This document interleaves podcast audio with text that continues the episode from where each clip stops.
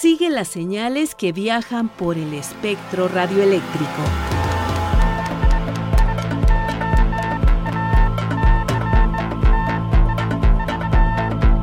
Sintonía libre. Sintonía libre. Un ancho mundo de frecuencias.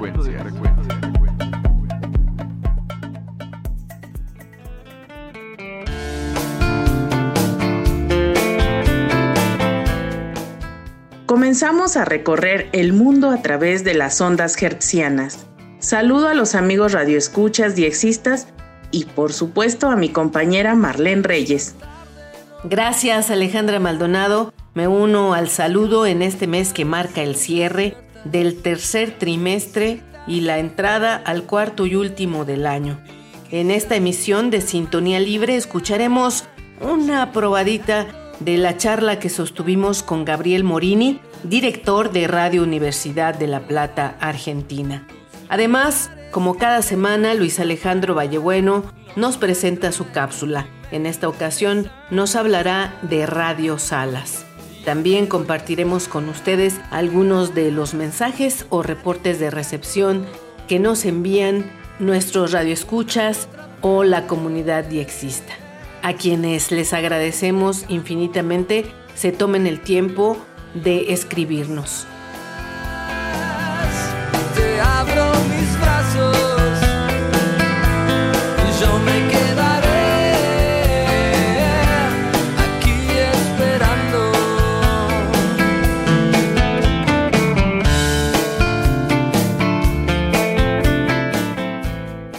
Damos paso a la colaboración de Daniel García Robles.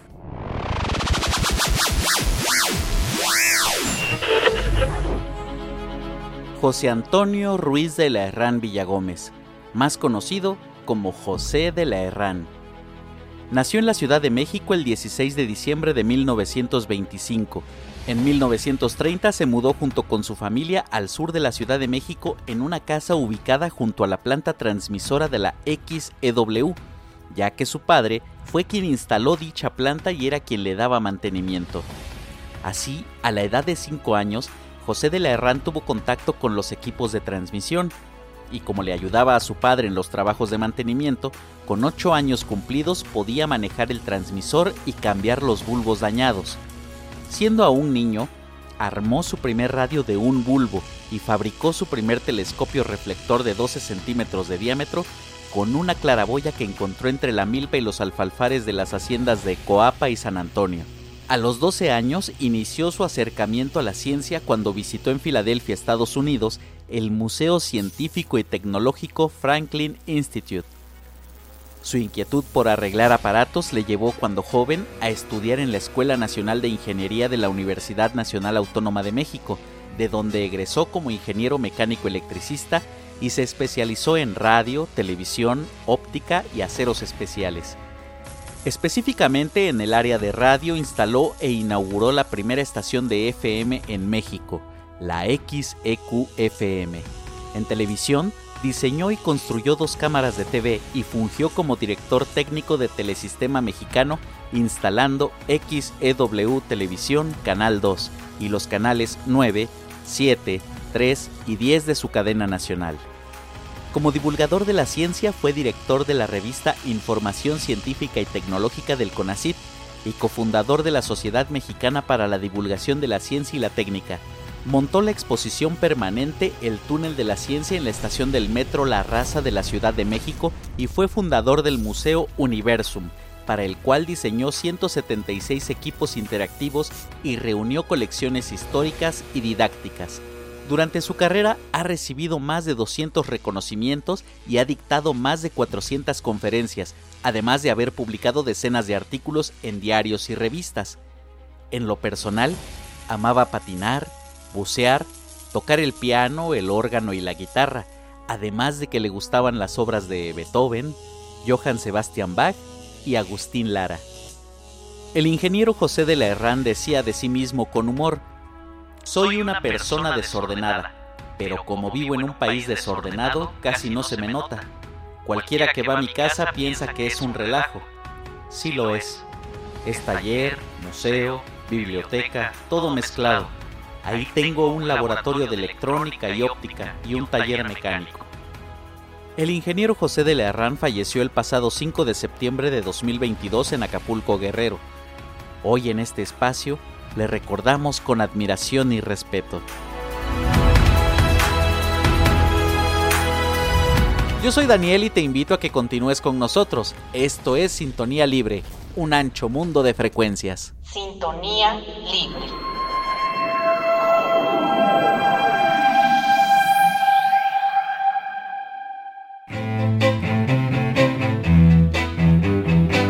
Personajes de la radio, la televisión y del mundo de la red. Anécdotas y curiosidades. La entrevista.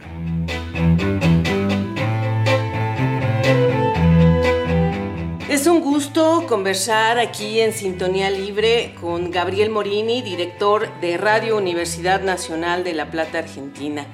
Es un honor de verdad que hayas aceptado la invitación, Gabriel. Bienvenido a este programa.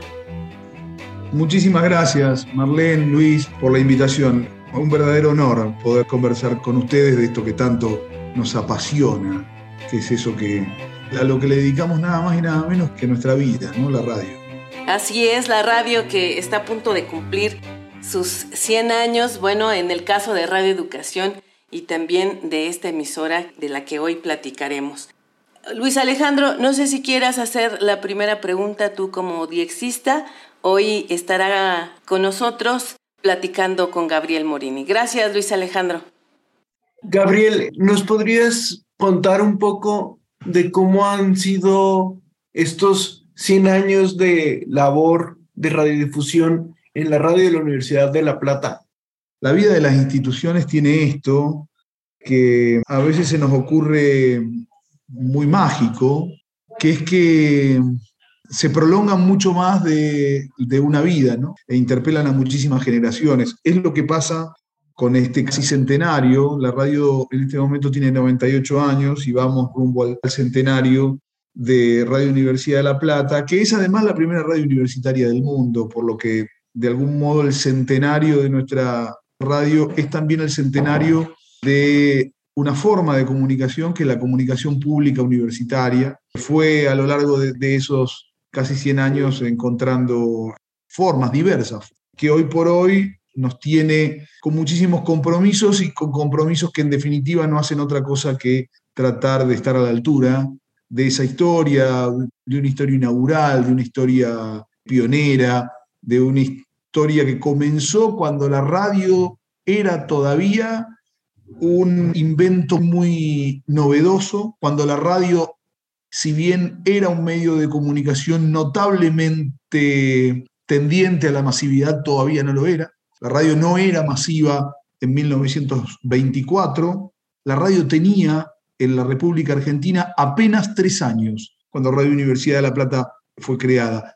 Además, tengo entendido de una de las primeras transmisiones en términos de lo que se conoce como broadcasting, que se conoce como radiofonía, no de corte exclusivamente experimental, sino con el afán de comunicar, una de las primeras transmisiones de radio del mundo. Se daba en la ciudad de Buenos Aires un 27 de agosto del año 1920. Tan solo, tan solo, tres años después la Universidad de La Plata, todavía no era Universidad Nacional, la Universidad de La Plata fundaba una primera transmisión de radio que iba a quedar consagrada en una nueva radiodifusora a partir de algunos meses después, en abril de 1924.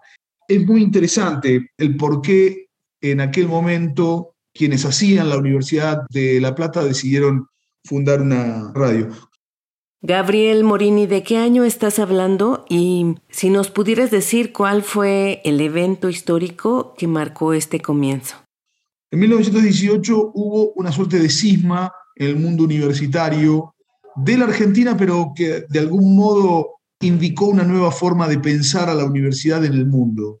En Córdoba, muchos estudiantes empezaron a reclamar por el derecho de tener participación en las decisiones que se tomaban en la institución que se formaban. Hasta ese momento las universidades estaban conducidas por solamente un claustro, que era el claustro docente, y además esa palabra claustro de algún modo definía bastante bien lo que ocurría en su interior no, no salía, no estaba necesariamente consustanciado con las realidades que vivían los pueblos que hacían posible esas instituciones educativas, esas instituciones universitarias, pero que quedaban ahí como muy, muy encerrados, con, una lógica, si se quiere, muy, muy insular. En 1918, en la provincia de Córdoba, ahí donde existe la universidad más antigua de la Argentina, un grupo de estudiantes tomaba la decisión de participar en la forma de gobierno y de ejercer digamos, gobierno dentro de su universidad, y nacía eso que se conoció como la reforma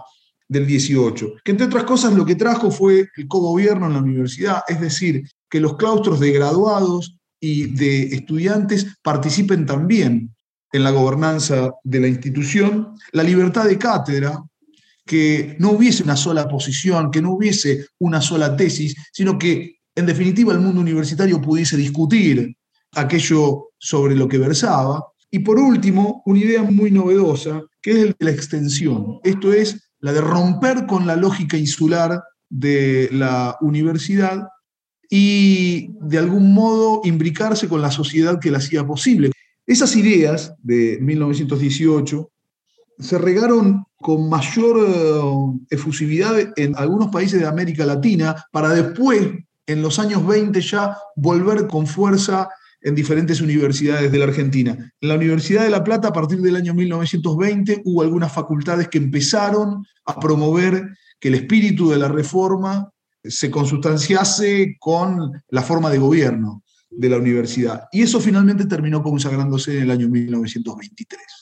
En el año 1923, más precisamente en noviembre de ese año, se eligen nuevas autoridades en la universidad. Esas autoridades se eligen en una asamblea multiclaustro, con, con la representación no solamente de los docentes, sino también de los estudiantes y de los graduados, empiezan a aparecer diferentes cátedras en diferentes facultades, con arribos académicos, epistemológicos e incluso ideológicos, diferente de los que estaban establecidos como únicos, y empieza a fomentarse la idea de extensión, de una universidad que no se quedase ensimismada, sino que se abriese a la sociedad que la albergaba. Y encontraron en la radio una lógica doble. En primer lugar, ese espíritu reformista, casi casi revolucionario, claramente revolucionario para lo que eran las universidades y su forma de gobierno en esa época, no gozaba de buena prensa, fundamentalmente en la prensa más conservadora, por lo que se necesitaba emancipar otra voz, poder mostrar voces que en definitiva no reprodujesen el unísono, que era condenatorio a ese proceso que estaba viviendo la universidad. Y se pensó nada más y nada menos que en ese medio de comunicación hiper recontra novedoso, todavía hasta de corte experimental, pero que iba ganando masividad en el público de la República Argentina y se pensó en la radio como un medio de comunicación alternativo y se pensó en la radio como la herramienta más indicada para consagrar, para cristalizar, para hacer posible la ambición de la extensión. Ese es el motivo por el cual Radio Universidad de La Plata fue creada. Bien, Gabriel. ¿Y bajo qué principios se creó Radio Universidad de La Plata? En primer lugar, para garantizar derechos, para garantizar derechos recientemente adquiridos. En segundo lugar, para construir públicos que se puedan relacionar con esa institución, con la universidad, en una forma, si se quiere, más horizontal, más, más democrática, más plural. Y en tercer lugar, para poder mostrar, para poder verbalizar, para poder emancipar discursivamente discursos que antes estaban silenciados, posturas que antes estaban silenciadas. Esos tres principios como denominador común, bueno, en definitiva crearon una radio donde múltiples expresiones empezaron a caminar juntas, ¿no? Múltiples expresiones artísticas, por eso es que nuestra radio siempre estuvo tan, tan vinculada, si se quiere, a las vanguardias en términos artísticos, en términos culturales. Ese es el origen, ese es el motivo por el cual se inició Radio Universidad de La Plata en abril del año 1924 y en definitiva siguen siendo esos los principios que tratamos nos guíen en la administración actual. Por supuesto que la vinculación con una nueva tecnología era una ambición que movía a quienes crearon esta, esta radio. La vinculación con esa tecnología novedosa tenía motivos, que a pesar de que la radio hoy por hoy no sea algo novedoso, que los discursos radiofónicos sean muy, muy comunes, a punto tal que los naturalizamos permanentemente, los propósitos siguen siendo los mismos. En Sintonía Libre les compartimos la primera parte de la charla que mantuvimos Luis Alejandro Vallebueno y una servidora con Gabriel Morini, director de Radio Universidad de La Plata. La próxima semana continuamos con esta entrevista. Si alguien desea escuchar el trabajo de Radio Universidad de La Plata, pueden buscar en internet su página radiouniversidad.unlp.edu.ar. Les repito, radiouniversidad.unlp.edu.ar.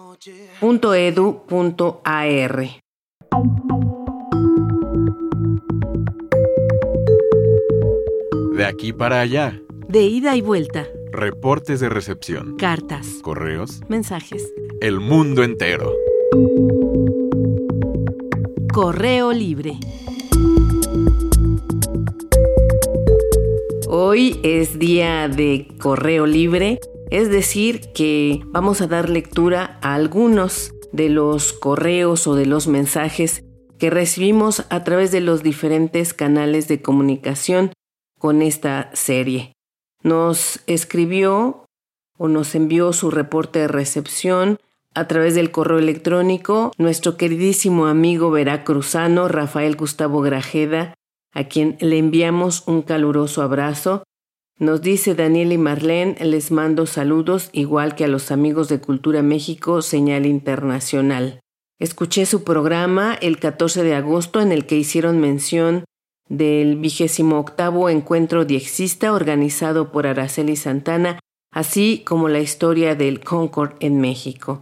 Les envío este reporte para que sea confirmado con la correspondiente tarjeta QSL. Los detalles de su reporte son los siguientes. Rafael Grajeda nos sintonizó a través del 6185 en la banda de los 49 metros de las 3.30 a las 3.45 UTC. Nos reporta un SIMPO 32332. Rafael Gustavo Grajeda nos captó con un radio Kingwood R-1000 y una antena externa tipo L invertida. Rafael Gustavo Grajeda cierra su correo comentando. Me despido y seguimos en contacto. Saludos. Incluí un video para que se den una verdadera idea de cómo se escucha a esta hora su emisora. Muchísimas gracias, queridísimo Rafael Gustavo Grajeda, por tomarte el tiempo de escribir este reporte y enviárnoslo. Recibe un saludo hasta tierras veracruzanas.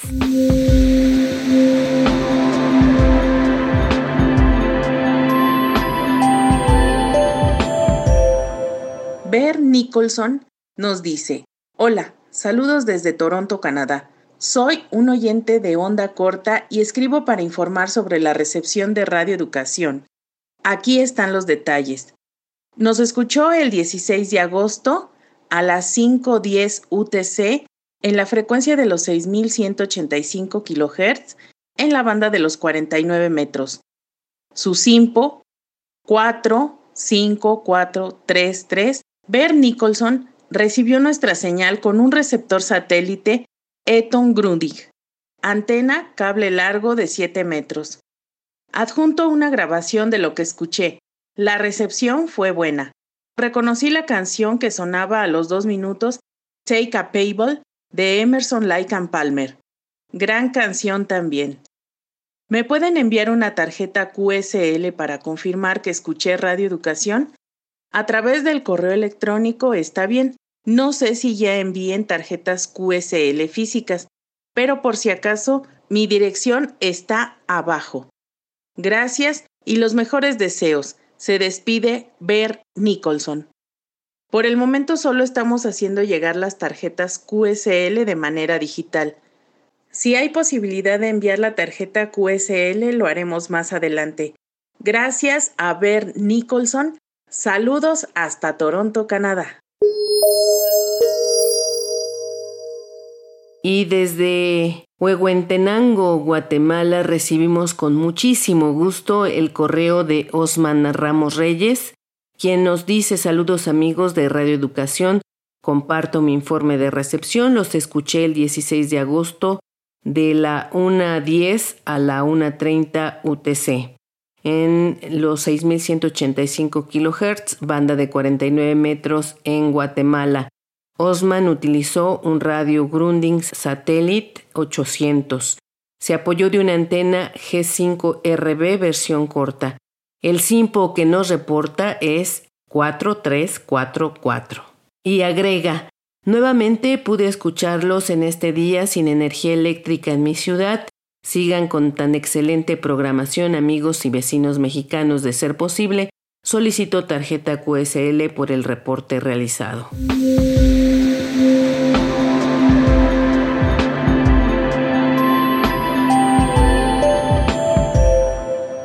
Estimados y muy queridos amigos de XEPPM Radio Educación, mi nombre es Joandric Ávila Fernández. Les escribo desde Costa Rica. Reciban de mi parte un muy cordial saludo de paz, deseando que todo el personal de la radio se encuentre en óptimas condiciones. Quisiera brindarles el siguiente informe. Los escuché el 17 de agosto a las 6:48 UTC en la frecuencia de los 6185 kHz en la banda de los 49 metros. El SIMPO que registro es 22232. Joandric Ávila Fernández nos ofrece detalles de su escucha, además adjunta un archivo de audio que verifica su sintonía. Me gustaría que me enviaran una tarjeta QSL. Me despido deseándoles buena salud. Gracias, Joandric Ávila Fernández. Saludos hasta Costa Rica. Lynn Goodman nos escuchó el 4 de septiembre de aproximadamente las 4.33 UTC. Recibí la señal de radioeducación en la frecuencia 6185 en Fort Worth, Texas, Estados Unidos. Nos manda una grabación para certificar su escucha.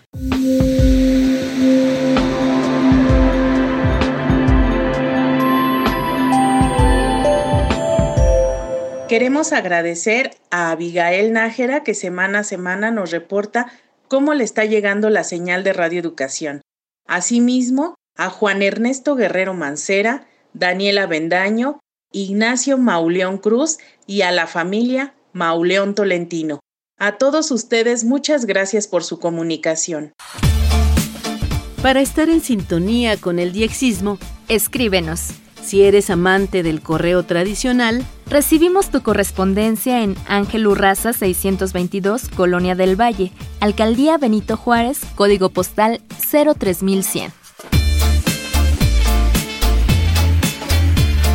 ¿Prefieres el correo electrónico? Aquí la dirección. Sintonía libre, guion bajo, re, arroba cultura punto gob punto mx. ¿Y si te gusta la inmediatez? envía un mensaje a nuestra página de Facebook. Búscanos como Sintonía Libre.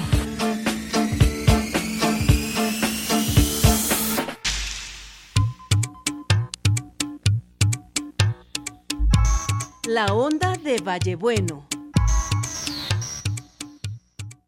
Buenos días, buenas tardes, buenas noches amigos oyentes. Les saluda su amigo diexista Luis Alejandro Vallebueno, participando en nuestro programa Sintonía Libre de Radio Educación. Muchas de estas cápsulas han sido dedicadas a analizar distintos aspectos de la radio en Cuba. Cuba nos ofrece una larga y muy variada historia en la radiodifusión de onda corta. Sus primeras emisiones se realizaron desde un pequeño transmisor en La Habana gracias al capitán Luis Casas Romero. Pero hoy voy a hablarles sobre la primera radio de onda corta de manera comercial que operó desde la ciudad de La Habana. Y estoy hablando de Radio Salas.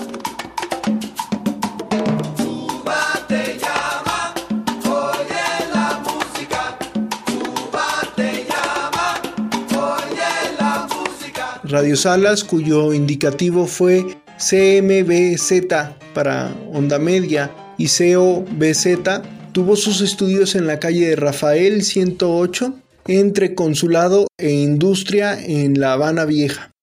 Operó en las frecuencias de 830 kHz onda larga y 9031 kHz onda media.